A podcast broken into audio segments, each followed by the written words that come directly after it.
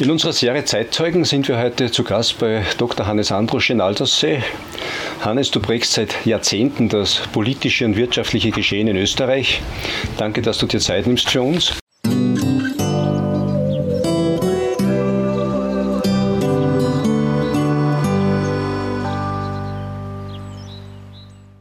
Bist Jahrgang 1938, geboren in Wien, Floridsdorf. Hat man da eigentlich als kleines Kind so das Ende des Krieges miterlebt? Bin noch in die Friedenszeit geboren worden, aber habe den Krieg dann doch schon als kleines Kind bewusst miterlebt und die Nachkriegszeit, also die würde ich benennen bis zum Staatsvertrag am 15. Mai 1955. Also habe ich doch bleibende Eindrücke für den Lebensweg aus dieser Zeit des, der Zerstörung, der Opfer und des Mangels prägend mitgenommen. War es auch so, dass man mit der Familie am, am, Höhepunkt in den letzten Tagen von Wien weg musste oder, oder seid ihr in Wien geblieben? Meine äh, Mutter wurde im Jahr 1944 äh, mit meiner Schwester schwanger und da begannen die Bombenangriffe auf Wien. Ich habe die Volksschule gerade noch in Wien begonnen, aber dann im Herbst äh, war die Mutter schon hochschwanger, sind wir zu Verwandten aus Schutz vor den Bomben äh, nach Südmähren, also nach Biesling, zu meinem Großonkel mütterlicherseits äh, gezogen. Dort ist meine Schwester zur Welt gekommen. Dort haben wir das Kriegsende, die vor den Sowjettruppen flüchtenden deutschen Wehrmachtsangehörigen erlebt und wenig später dann den Einmarsch der äh, Roten Armee, die da in dem Ort ein Lager errichtet haben. Und da mein Großonkel in dem Ort damals das einzige Badezimmer hatte, sind die Offiziere, die höchsten dann zu uns baden gekommen. Jetzt gibt es in deinem Leben zwei Dinge, äh, die dich wahrscheinlich sehr geprägt haben. Dein Vater war auch Steuerberater und der Geburtsort Floridsdorf war natürlich eine Hochburg der Sozialdemokratie. Ist da eigentlich dein Weg schon grundgelegt worden? Ja, sicherlich dadurch, aber auch äh, weiter zurück. Also einer meiner Urgroßväter mütterlicherseits war schon am Mai-Aufmarsch 1890 im Wiener Prater dabei, der von der berittenen Polizei vertrieben wurde und ein Großonkel, auch mütterlicherseits, war schon Kandidat der Sozialdemokraten für den Reichsrat 1913, lustigerweise in Nordböhmen. Und nach dem Krieg war er dann als Konsumbeschäftigter, war er Bundesrat für das Burgenland und dann vor äh, der Diktatur des Ständestaates war er einige Jahre Nationalratsabgeordneter.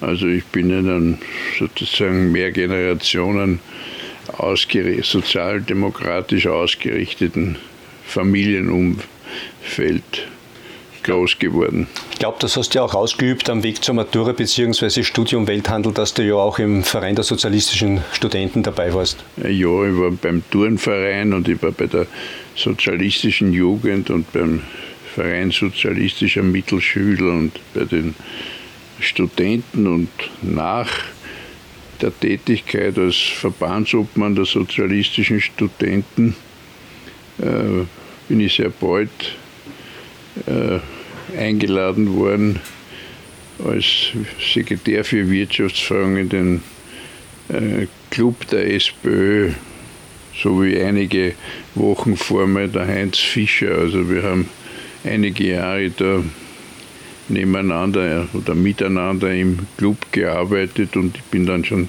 sehr früh äh, auch eingeladen worden in den Bezirksparteivorstand äh, Floridsdorf mitzutun und bin dann schon 66 als jüngster Kandidat auf die Liste genommen worden und durch einen tragischen Unfall der Mandatsträgerin Rosa Weber, Bergunfall am Großglockner tödlich, bin ich im Oktober 1967 schon ins Parlament gekommen und im April 1970 dann schon als Finanzminister in die Regierung Kreisky.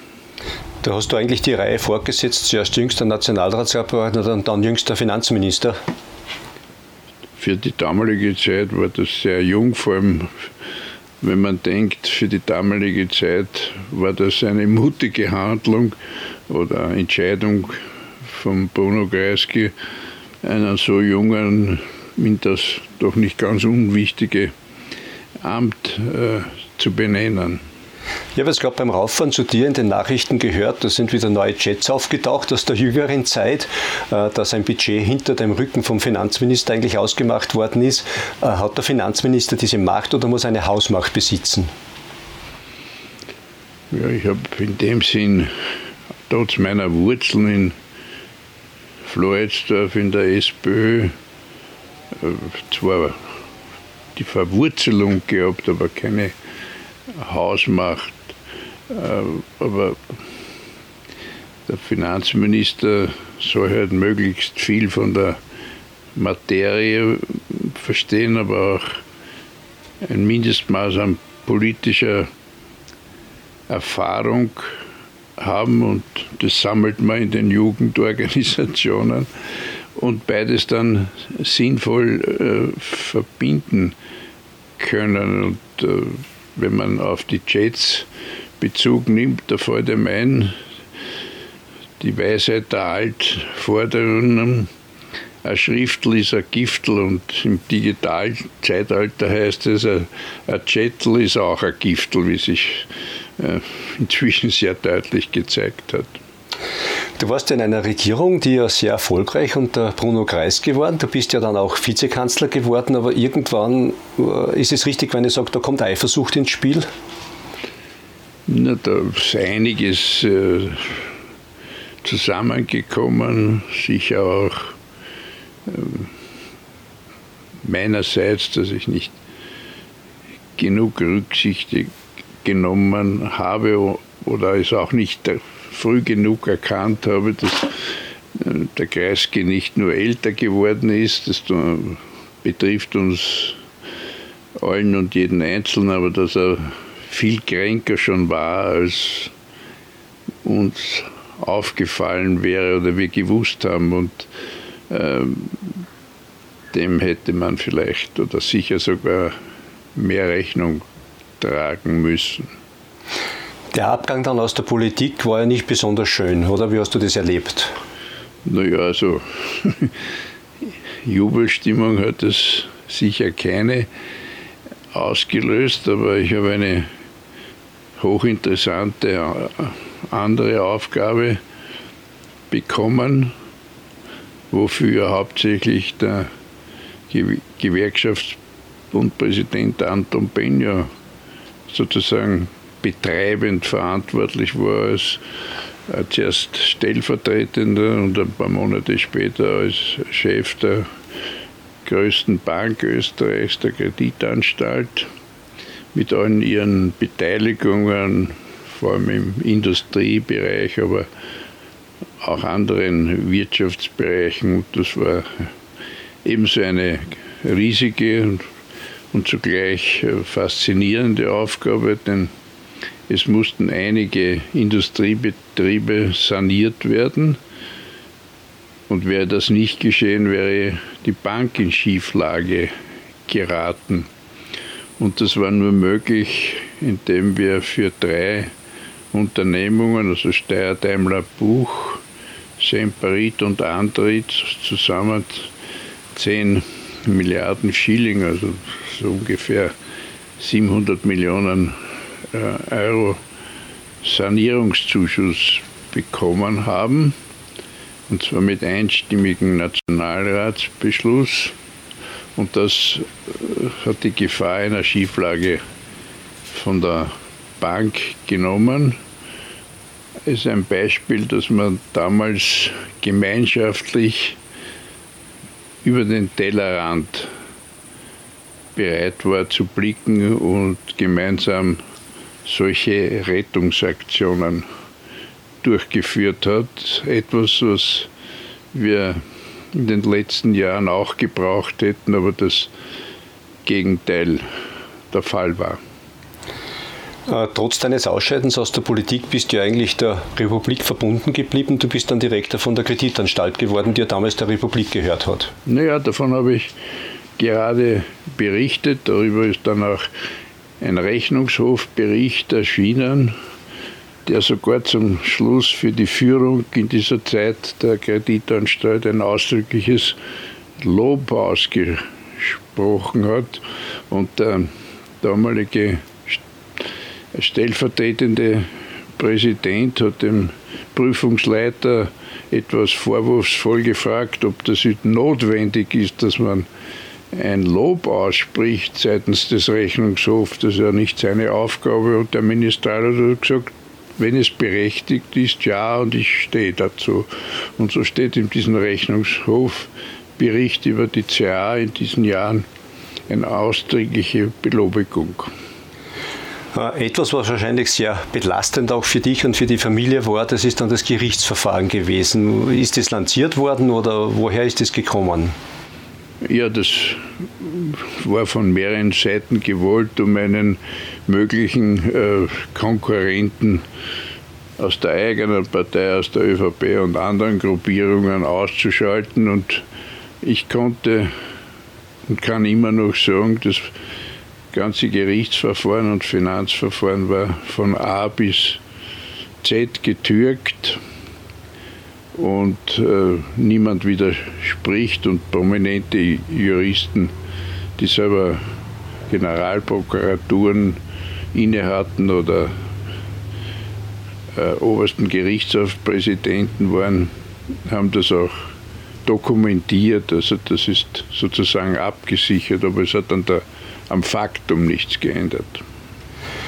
Ein neues Kapitel in deinem Leben, in deinem beruflichen Leben hast du dann aufgeschlagen, als es um den Kauf der Salinen gegangen ist. Na, ich habe mich nach dem Ausscheiden aus der Kreditanstalt, den erzwungenen Ausscheiden, äh, selbstständig gemacht und verschiedene Beratungsaufgaben übernommen, darunter eine seitens der Weltbank, wo ich eine ähm, von der dortigen Regierung in Botswana erwünschte Beratergruppe leiten durfte in Botswana, also im südlichen Afrika. Und dieser Bericht wurde von der äh, dortigen Regierung sehr gelobt und das hat auch der Weltbank Freude bereitet. Und dann haben sich andere Beratungstätigkeiten ergeben und im 94er Jahr sind ähm, die beiden Geschäftsführer von AT&S zu mir gekommen und die habe ich hier im Badersee am Tennisplatz also zwei Jahre, glaube ich, davor kennengelernt und damals schon gesagt, warum es nicht Sie einer Management-Buyout, nennt man das, die Firma erwerben, die passt gar nicht zu, dem, zu der Industrieholding der ÖAG. Also sie sind dann gekommen, ob ich sie beraten könnte, aber Honorar können sie keines zahlen. habe ich gesagt, also mache ich heute. Halt. Und ein paar Wochen später haben sie gefragt, ob ich mittun, äh, mitzutun bereit wäre. Habe ich auch zugestimmt. Alle drei haben wir kein Geld gehabt, um einen Kaufpreis zu finanzieren. Das hat uns dann der Dr. Schaller von der Oberösterreichischen Reis, Raiffeisenbank finanziert mit 90 Millionen Schilling, die haben wir geboten und waren die einzigen Bieter und haben es daher bekommen, allerdings mit 650 Millionen Bankschulden. Und so haben wir halt mit 1100 Mitarbeitern und einem Umsatz von 70 Millionen äh, Euro rückgerechnet begonnen. Und im laufenden Geschäftsjahr werden wir auf vielleicht 2,4 Milliarden Umsatz kommen bei fast 20.000 Mitarbeitern und allen möglichen Standorten von Südkorea über China, Malaysia, Indien bis zu den zwei in Österreich verbliebenen in Leoben Hinterberg und in Fähring. Das zweite Standbein, was ich jetzt angesprochen habe, war die Salinen AG. Äh, da gibt es ja immer wieder äh, so das Standischgerücht, das ist sozusagen um den berühmten einen Euro hergegangen. Das war aber nicht so, oder? Naja, der eine Euro hat ungefähr 820 Millionen betragen, also weit davon gefehlt. Und wir waren der Bieter, der am meisten geboten hat. Also wenn wer anderer gekommen wäre und mehr geboten hätte, hätte der das bekommen. Aber uns war es ein Anliegen, dass das in österreichischer Hand bleibt. Und das ist es jetzt seit 25 Jahren geblieben. Wir hatten damals ungefähr eine Produktion von 400.000, ein bisschen mehr, äh, Tonnen äh, Salz mit nicht ganz äh, 500 Mitarbeitern und jetzt haben wir 1,2 Millionen Tonnen äh, Produktion und in Österreich 600 äh, Mitarbeiter, also Saline und Schaubergwerke und Immobilien und haben jetzt uns ein zweites Bein in der Türkei zugelegt, also sind von einem früher österreichischen Monopolbetrieb in einen marktwirtschaftlich ausgerichteten in Europa und in der Zwischenzeit halt über Europa hinaus äh, Salzbetrieb und Salzunternehmen geworden. Jetzt bist du seit vielen Jahren in Aldaussee zweiheimisch geworden. Wann hat denn deine Liebe zum Ausseerland hier begonnen? Schon im Kindesalter? Also meine Eltern, noch unverheiratet, sind, glaube ich, das erste Mal 1927 hergekommen und offen haben sie sich nicht nur ineinander, sondern auch in Aussee verliebt. Und mit mir haben sie Urlaub gemacht ähm, 1942 und 1943. Wir haben damals gewohnt in der Villa Gruber auf der Südseite am Westende des Sees und sind dann nach dem Krieg sehr bald wiedergekommen. Ich glaube, mit sieben Jahren bin ich mit meiner Mutter das erste Mal, aber von unten am Loser hinaufgegangen. Und so über die Jahre und Jahrzehnte, später auch ich mit meiner Familie und die, meine Schwester mit ihrer, sind wir hergekommen und haben uns angesiedelt und es ist uns so gegangen, wie es da heißt, der Altersee ist kein Dorf, sondern eine Krankheit, die man nicht los mehr wird. Für uns ist es keine Krankheit, sondern eine äh, lebenslange Liebe geworden. Wir waren allerdings zwischendurch einen Sommer, da hatten wir erst eine Tochter, die Claudia, war aber in Badersee und zwar in einem Haus vom äh, Dr. Domanek. Äh, und die, ab 1970 waren wir zehn Jahre in Grundlsee und dann haben wir uns hier beim Bergchef äh, Wimmer äh, zwölf Jahre eingemietet und haben dann hier die Villa Platen erworben und haben das neu errichtet und sind jetzt schon 30 Jahre äh, hier in diesem Haus. Also wir haben auch sehr Wurzeln geschlagen, schon in der äh, vierten Generation. Jetzt bist du jahrzehntelang im Ausseerland. Äh, wie hast du die Entwicklung der Region miterlebt, als einer, der aus der Finanz- und aus der Wirtschaft kommt?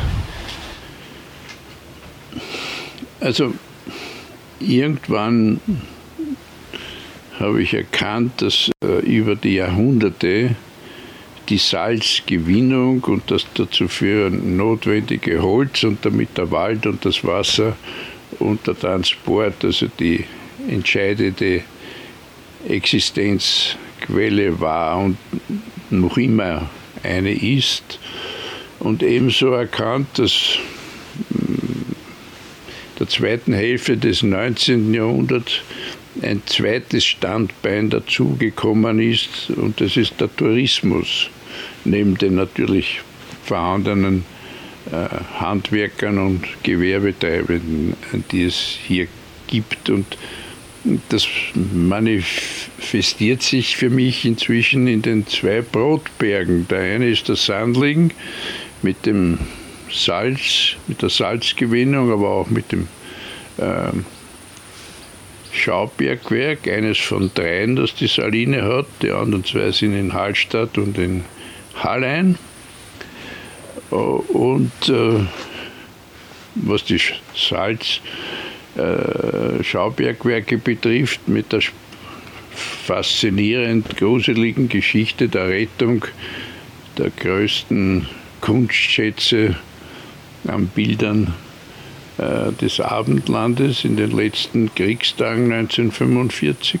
Und der andere Bootberg ist der Ausflugsberg mit äh, Panoramastraße und mit äh, Sessellift auf den Loser äh, mit dem touristischen Standbein.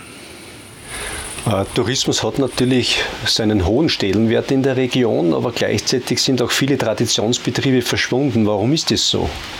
Also aus eigener Wahrnehmung und zusätzlicher äh, historischer Betrachtung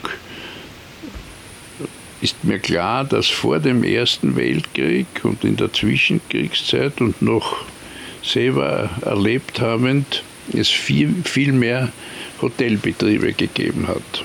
Und es gab früher auch noch sehr viel ähm, Privatzimmervermietung. Und die gibt es fast auch nicht mehr. Was es aber sehr viel mehr gibt, ist, äh, sind Apartment Bauten, die nicht problemlos sind, weil die Besitzer oder Mieter, je nachdem, sowie auch ein Großteil der Zweitwohnbesitzer, ja nur wenige Wochen überhaupt anwesend sind. Und daneben gibt es inzwischen den Tagesmassentourismus. Und Beides schafft Probleme und das betrifft aber den gesamten österreichischen Tourismus, der sicherlich vor allem in der Zweiten Republik, also in der Zweiten Republik nach dem Krieg, ein wichtiger äh, Wirtschaftszweig geworden ist, immerhin mit einem Beitrag für die jährliche Wirtschaftsleistung von immerhin 8 Prozent und zigtausenden Mitarbeitern. Aber hier fällt mir eben auf, dass wir zwar in den Anfängen dieser Zeit ein Billigtourismusland waren. Und im Vergleich nicht nur zur Schweiz, wo das niemand überraschen wird, sind wir auch gegenüber Südtirol oder Bayern oder Frankreich oder selbst Slowenien ein Land mit sehr hohen Übernachtungszahlen, aber vergleichsweise geringer Wertschätzung. Also die Leute pro Tag äh, ihres Aufenthalts in Österreich geben sehr viel weniger aus als in den vorhin genannten Ländern. Und da haben wir eine Aufgabe in Richtung Qualitätstourismus mit höherer Wertschöpfung. Und das heißt, ähm, mehr familienorientierten, äh, sanften Tourismus und mehr Gesundheitstourismus, um äh, die Kapazität unserer Natur nicht zu überlasten und zu höheren Wertschätzungen, Wertschöpfungen, und zwar möglichst über das ganze Jahr zu kommen. Und natürlich soll es und kann es und wird es den Tagestourismus geben, aber der darf ein bestimmtes Ausmaß nicht überschreiten. So wie nicht mehr Leute in ein Konzertsaal, in ein Theater, in eine, weiß nicht, äh, Fußballarena in München gehen können, als Sitzplätze vorhanden sind. Also wir werden uns überlegen müssen, solche Regelungen, wie sie jetzt schon kommen oder gekommen sind in Barcelona, Amsterdam oder in äh, Venedig, finden zu müssen. Du hast angesprochen Qualitätstourismus äh, und Familien. Äh, es kann aber ja nicht nur sein, dass also eine sozusagen Hochpreispolitik dann eigentlich äh, gewisse Kreise einfach ausschließt. Ich habe äh, die ersten Skigebiete preschen jetzt vor, die Tageskarten werden sich auf 70 Euro hinauf bewegen. Da jammern schon viele und sagen, wo sollen dann die Familien, die Kinder, der Nachwuchs sozusagen noch Skifahren sich leisten können? Ja, da muss man das richtige Maß und die Mitte äh, finden. Also wir werden in der die Loserbahnen werden eine Tageskarte äh, für die nächste Saison von 43 auf 48 äh, haben, während in Schladming sind es 68.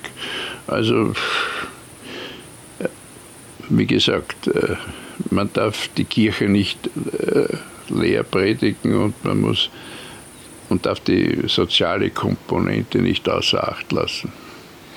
Äh, mit diesen Preisen hängt ja einfach auch äh, zusammen die Entwicklung am Energiesektor. Äh, du hast in der letzten Zeit manches Mal aufhören lassen, dass du das einfach auch kritisiert hast. Wir haben Sachen verschlafen oder nicht durchgeführt.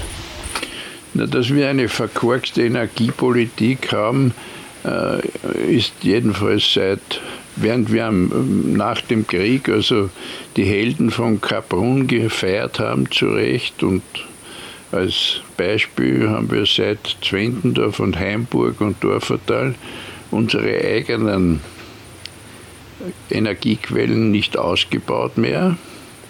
Wir haben auch nicht mehr genutzt die vorhandenen Erdgasgewinnungsmöglichkeiten im Machfeld und haben uns auf Importe verlassen und haben die noch zu einem Großteil auf russisches Erdgas gelegt und uns in eine gefährliche Abhängigkeit äh, begeben mit dem Ergebnis, dass wir zur Stunde, also das heißt Anfang September dieses Jahres unsere Speicherkapazität nur 60 Prozent gefüllt haben, während es im Durchschnitt Europas schon 80 Prozent, in Deutschland sogar 90 Prozent sind und wir hinter Ungarn die zweitschlechtest vorbereiteten für den nächsten Winter sind. Und gleichzeitig haben wir den Leitungsausbau nicht äh, betrieben, zum Beispiel zwischen Kaprun und Salzburg oder wenn er verstärkt werden soll, wie im Enstal wird das bekämpft und es dauert die Errichtung eines Windrades mindestens acht Jahre und das hat uns eine gefährliche energiepolitische Schieflage gebracht, was die Versorgungssicherheit anlangt. Und wir müssen uns nicht zuletzt auch als Folge der holprigen Energiewende darauf einstellen, dass wir höhere Preise künftig hin zahlen werden müssen. Das kann man nicht abgelten, aber man muss trachten, es durch Effizienzsteigerung zu kompensieren. Also vor Jahren noch hat der VW Käfer 12 Liter Benzin gebraucht und jetzt braucht der Golf 8 nur mehr 4 Liter. Das meine ich mit Effizienzsteigerung und die produzierende Gewerbe und die Industriebetriebe sind gerade heftig dabei, das zu tun, sonst werden sie von den Kosten aus dem Markt gedrängt und wir erleben eine Deindustrialisierung. Äh, die Bäcker haben schon Feuer geschrien und gesagt, dass unter diesen Umständen jeder Dritte zusperren wird. Also das ist eine nicht undramatische Situation.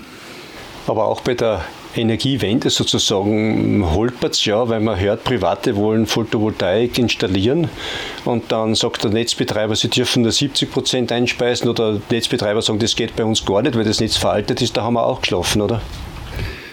Na, wir haben uns bequemt mit Blockaden und Verhinderungen und mit ideologischen, utopischen Ankündigungen aber was real, realistisch möglich ist, nicht gemacht, blockiert und be- und verhindert. Und den Vorwurf können wir uns oder denen, die das betrieben haben, nicht ersparen.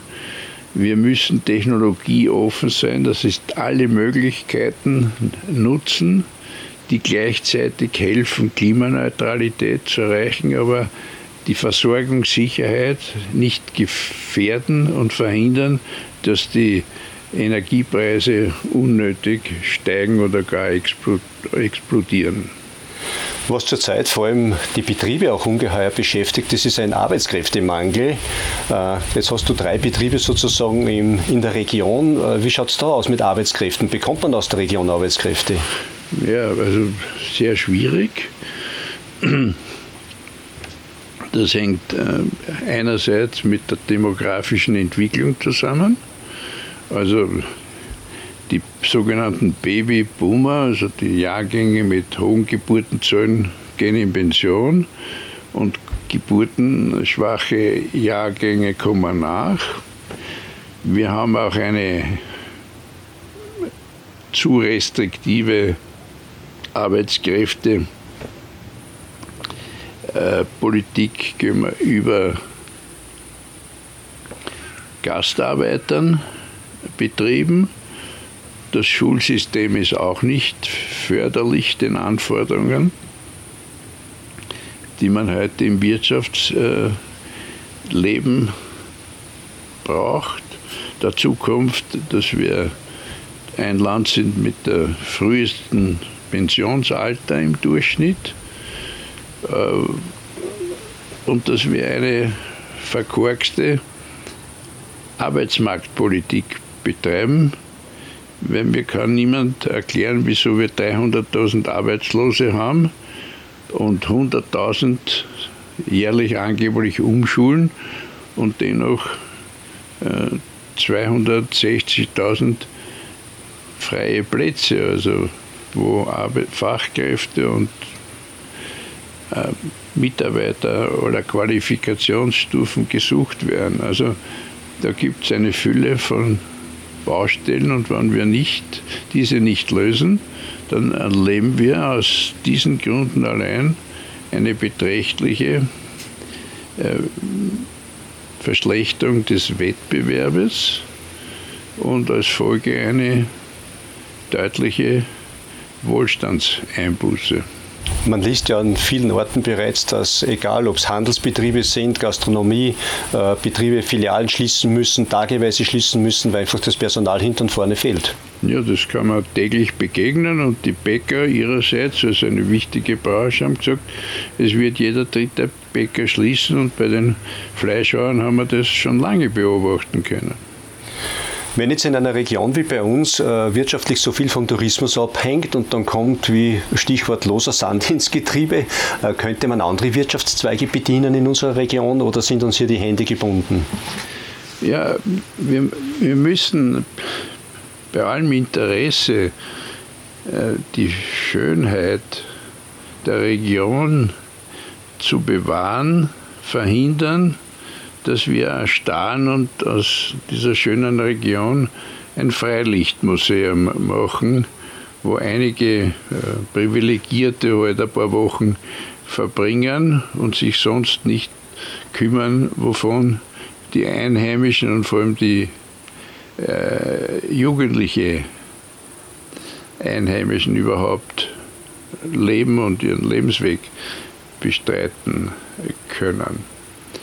Äh, also bewahren vernünftig ja, aber auch einen Zukunftshorizont erschließen Und ein wichtiger Schlüssel dafür ist, dass Ausbildungsmöglichkeiten vor allem äh, im digitalen Bereich geschaffen werden, die auch von hier mit den heutigen Kontaktmöglichkeiten ausgeübt werden können.